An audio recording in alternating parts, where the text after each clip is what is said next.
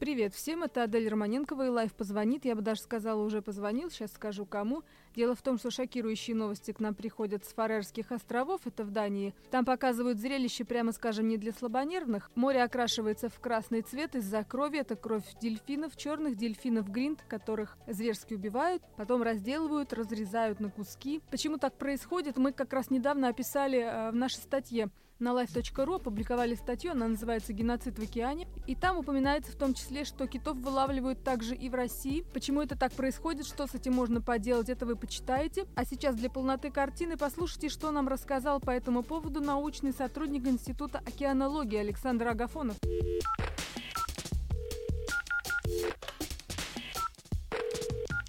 Какое значение эти животные имеют в океане и что сейчас происходит с их популяцией? Я могу сказать, что, э, ну, по крайней мере, вот зубатые киты, то есть это кашалоты, дельфины там прочее, ну, это высшее, вот с экологической точки зрения, это высшее звено пищевых цепей в океане. То есть, как бы, ну, в океане все кто-то друг друга ест, там, начиная с планктона, там, рыбки, там, большие рыбки, маленькие. Ну, и на вершине цепи стоят вот киты и дельфины. А, и поэтому считается, что они как бы показатель экологического состояния экосистему в целом, в данном случае океан. Ну, скажем, вот этих крупных китов, их э, очень много истребляли вот в течение 19-20 века, когда была промышленная добыча китов. А, ну, и поэтому как бы подорвали именно вот это верхнее звено цепи. Такой школьный пример, что если истребить всех волков, то это не значит хорошо для зайца, потому что у зайцев там начнутся эпидемии, массовое э, размножение, соответственно, они всю траву съедят и так далее.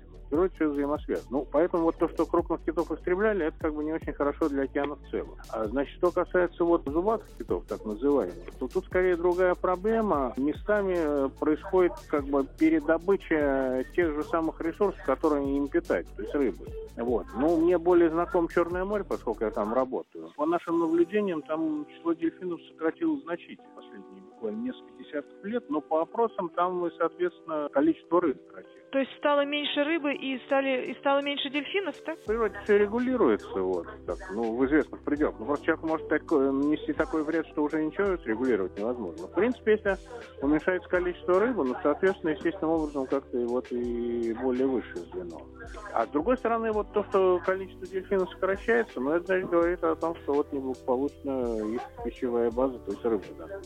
Знаете ли вы вот эти случаи, когда дают дань традиции и вылавливают китов, дельфинов? Вот я читаю, в Дании есть такая традиция отлавливать Ну, гринт. это конкретно на Фарерских островах, то есть это острова, которые принадлежат Дании. Ну, с современной точки зрения, конечно, общее количество, которое они там вылавливают, оно не очень большое по сравнению вот с той промышленной добычей, которая велась. Сейчас это скорее какое-то моральное значение имеет. Ну, вроде как так человечество дожил до того, что, в принципе, вот как бы китов истреблять не очень хорошо, тем более непонятно для чего. Сейчас как бы очень много там заменителей. Ну, их на что? В основном на жир, кожа, там мясо, оно как бы не очень в пищу идет человеку.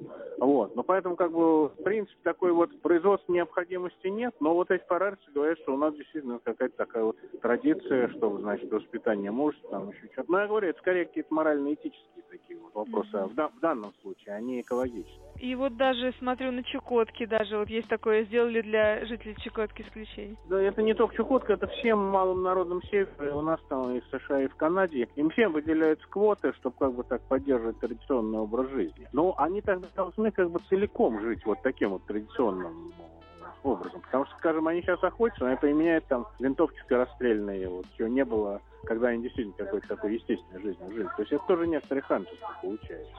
Ну, как бы добыть там моржа того же с помощью пулемета, это немножко не то, чем вот там, к нему подобраться там с помощью костяного ножа и прочее. Но да, вот во всех этих странах вот э, при полярных, значит, всем местным жителям вот выделяется квот на добычу вот китообразных, ну и ластоногих, вот тюленей, моржей. Скажите, пожалуйста, это влияет как-то на популяцию? Они наносят этим вред или все-таки нет? Нет, но там, э, допустим, речь идет о добыче все-таки тех видов, которые сейчас массовые, ну, ну как бы им э, не угрожает. Вот чего. Ну, скажем, там те же нарвалы, белухи, моржи, но они в достаточном количестве, ну, такое количество не подорвет, конечно, популяцию. Насколько вы разделяете мнение о том, что киты, в частности, например, и горбачи, и многие другие виды, что они практически разумные существа? Ну, за счет китов я не могу сказать, они как-то в этом смысле мало изучены, но как бы так вот я готов сказать, что вот дельфины афалины, вот которых содержат дельфинариев, ну это действительно какая-то такая вершина психического развития, но суть по а, сложной сигнализации, которой мы, кстати, занимаемся как раз,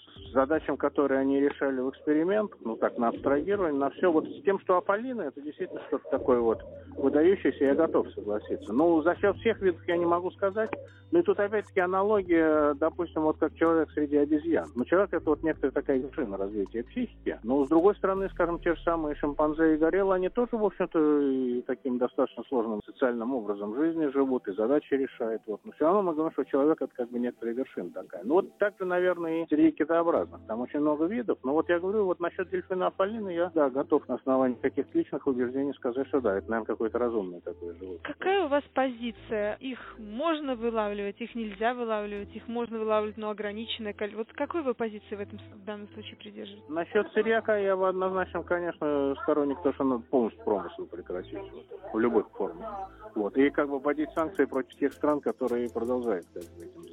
Вот. Тут как бы проблема встает в содержании в дельфинариях. Вот. Но это опять какой-то такой должен быть тогда всеобщий закон принят. Потому что когда одни страны это делают, другие нет, ну, как всегда, трудно разобраться, кто прав, кто виноват. Ну, насчет, я говорю, насчет добычи с точки зрения сырья, ну, это, я считаю, что однозначно надо прекратить. И даже как-то очень жесткими методами. Вот Япония, да, вызывает много ну, споров.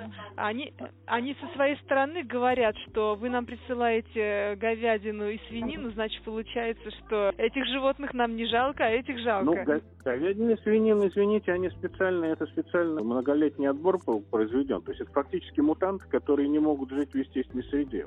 Специально выращивают для того, чтобы есть. Вот. Но если бы японцы какую-то создали популяцию китов, которые они в течение там столетий, допустим, специально это самое выращивали, можно, может быть, можно было тогда простить. Поэтому это как бы некорректное сравнение. Ну, так же, как я противник, допустим, спортивной охоты, ну, тоже как-то в современном представлениях о гуманизме, там как-то на мой взгляд, не очень хорошо смотрится. Вот, но против того, что разводить э, в пищу, я, например, не вегетарианец, я мясо с удовольствием ем, я, ну, я говорю, но это специальные животные, которые для этого были выведены и использованы. Есть ли какие-то данные, вот я не могу найти точные данные о популяции морских животных? У вас есть какие-то? Ну, во-первых, по разным видам разные, потом их все-таки очень трудно пересчитать. Мы сейчас пытаемся, я говорю, мы пытаемся с черноморским дельфином более-менее разобраться, но потому что как все-таки это замкнутый водоем, относительно небольшой, а вот, э, ну и то там это самые цифры расходятся на порядки, то есть э, в десятки раз десятков тысяч, да, просто тысяч. Вот. В целом по миру, я говорю, это очень сложно, это ну, можно как на данные вот промыслы как раз вот ссылаться. Ну, я говорю, точно сказать невозможно.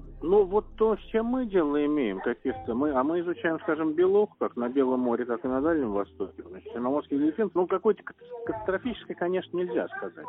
Я вот слышал, допустим, есть проблема вот э, в где-то в Калифорнийском заливе, там живет такой редкий вид морской свиньи, подвид. Местное название вакита. Но вот их действительно там осталось буквально несколько сотен, и они часто попадают в рыболовные сети. Но поэтому как бы радикально считается там прекратить вот э, добычу рыбы с помощью, ну, как прекратить рыболовство, чтобы сократить популяцию вот этих вот вакит. Но тогда получается, что надо тогда чем-то занять местное население, которые живут вот рыбной ловлей и говорят, а мы тогда чего будем это самое за счет чего жить. Ну, я говорю, тут вот как бы однозначно это не решается, очень много сразу всяких вот начинает вопрос. Ну, скажем, вот в Китае водился такой речной дельфин, вот, тоже такое уникальное животное, реликтовое. Но они там стали строить гидроэлектростанции, там все хранилище. Ну, в общем, считается, что он уже вот 10 лет, как он даже не вымер, а вот исчез под давлением человека. То есть, конечно, для небольших популяций эта проблема существует, но, в общем, вот те, я говорю, те виды, которые, с которыми мы работаем, ну, вроде такой прямой угрозы полного исчезновения, конечно, нет. Но, насколько мне известно, там, поскольку действительно массовый китобойный промысел промышленно прекращен во всем мире, вот. Ну, в общем, популяции как-то их восстанавливают в сравнении вот с тем, что было, когда промысел шел. Ну, скажем, такой вот, ну, я говорю, их много видов. Есть, например, такой серый кит, вот, который обитает вот, в северной части Тихого океана. Но он тоже был на грани исчезновения, сейчас вроде уже ситуация вполне благополучна. То есть есть и какие-то такие благоприятные примеры вот, э, сохранения и как бы увеличения популяции. Большое вам спасибо.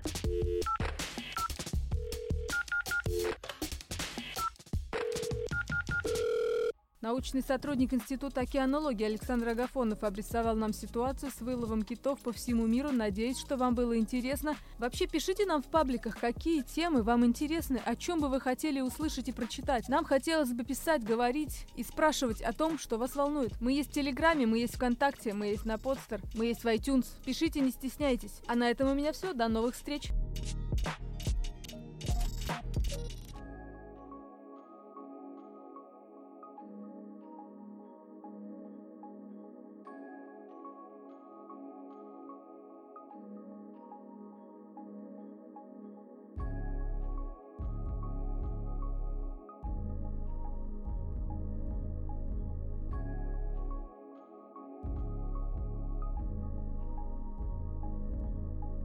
you